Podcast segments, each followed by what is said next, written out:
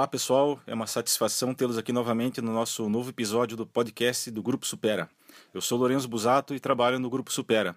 Supera por quê? Porque nossa missão é fazer você superar suas metas, superar as expectativas dos nossos clientes, principalmente metas de vendas. É por isso que nós existimos e é isso que nós fazemos.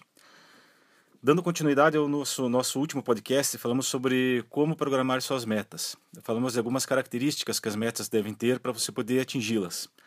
Hoje vamos falar sobre alguns campos onde nós devemos ter metas. O primeiro campo que eu vou comentar é o campo da saúde.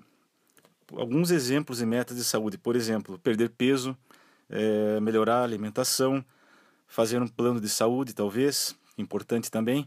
Mas quando eu falo em plano de saúde, falo plano de saúde, não plano de doença, aquele que você tem um infarto e ganha um passeio de helicóptero.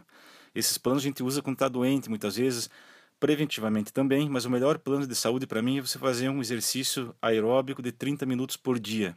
Isso vai te garantir uma série de, é, série de benefícios, você vai aumentar a tua qualidade de vida também. Aí você me pergunta, mas meia hora não tenho tempo para isso. Muito simples, acorde meia hora mais cedo e vá fazer teu exercício. Eu já cansei de fazer isso. Então, no mínimo, você levar um par de tênis, uma roupa, eh, dependendo da, da, do clima, uma roupa que não, não, não molhe, que seja impermeável, uma roupa que te esquente no inverno, você não tem desculpa de fazer uma caminhada meia hora por dia. Acorde meia hora mais cedo e faça a tua caminhada. O tempo vem e a saúde vai cobrar a, tua, a conta de você. Então, plano de saúde. Outro plano é o plano familiar. O que, que seria o plano familiar? Para quem não tem família, talvez uma meta familiar seria ter uma família, né? Casar, constituir uma família é, para quem não tem filhos, uma meta é ter um filho, dois filhos, três filhos, ou quantos você quiser. É, e quem não está muito bem, às vezes na família, tem ou arruma ou dá um jeito. De repente, uma meta seria fazer uma separação, liberar o caminho de cada um para ser feliz. Ninguém merece viver infeliz a vida inteira, né? É, o terceiro campo que eu vou comentar é o campo financeiro. Aqui eu vou perguntar para vocês que estão escutando esse podcast. É, quem de vocês que consegue pagar o dízimo, paga o dízimo religiosamente todo mês. Vocês não pagam o dízimo de vocês, que vergonha, hein? Eu pago meu dízimo sagrado. Todo mês é sagrado pagar meu dízimo. Não aquele da igreja. Aquele da igreja, independente da religião de vocês, cada um paga o seu, se quisesse acreditar, eu acho importante também. Mas o meu dízimo é o dízimo pessoal. Se eu ganho X reais esse mês ou essa semana, 10% disso eu coloco num plano de previdência privada que eu tenho lá esse plano de previdência privada eu nem vejo o saldo, eu não uso para nada, não carrego cartão. Esse plano de previdência privada é meu dízimo que vai ficar isolado lá e só vou usar em algumas em duas situações. Uma emergência, realmente que seja uma emergência grave mesmo de, de saúde, ou para comprar um imóvel. Que eu acredito que você tem que ter pelo menos um imóvel próprio para você morar. Aí, se você quiser ter mais imóveis para investimento, faça suas contas, dependendo do lugar que você está, e pode utilizar também. Mas um imóvel é interessante a gente ter.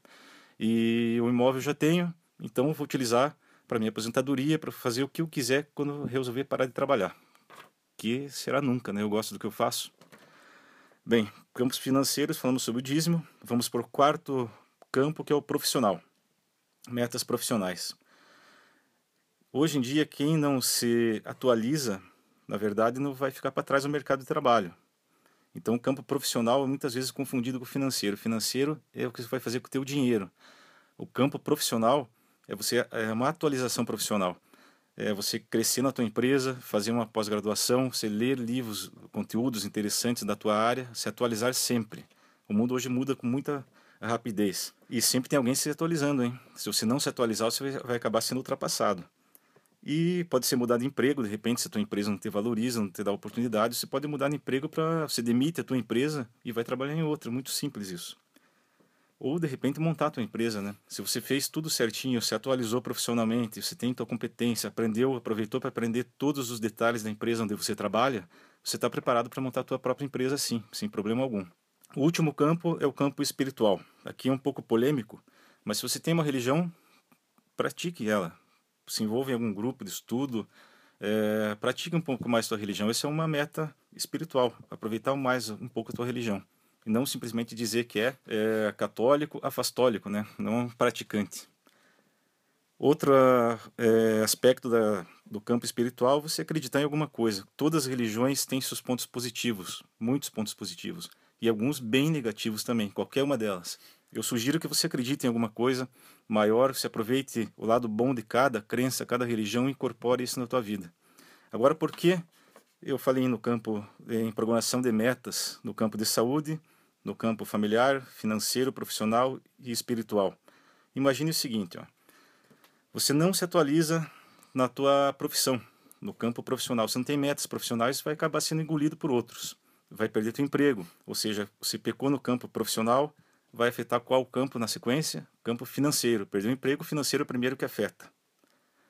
Afetou o campo financeiro, a tua família vai ficar envolvida, vai gerar um estresse dentro da família. Falei em estresse, afetou o campo familiar e também o campo da saúde. A hora que afeta o campo da saúde, meu amigo, você vai fazer o quê? Ai meu Deus, vai para a igreja rezar.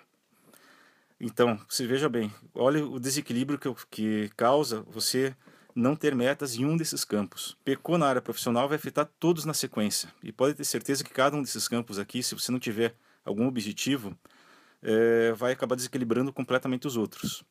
A gente não se dá conta disso, mas é muito simples. Procure ter, eu sugiro até como exercício, você terminar esse podcast aqui e programar para o próximo ano que seja, uma meta de curto prazo aí, pelo menos duas metas de saúde, duas metas familiares, duas metas financeiras, duas profissionais e duas espirituais. Faça esse exercício, anote essas metas em um cartãozinho de visita, num papel e deixe na tua carteira para que você veja isso todos os dias. Além de ser um motivador de bolso, que você pode abrir e olhar todo, a todo instante aquilo que você quer para você mesmo durante aquele ano, vai fazer um efeito muito interessante. Faça o exercício que vale a pena. Muito obrigado por estar comigo aqui em mais esse episódio. E tudo de bom para vocês. Obrigado.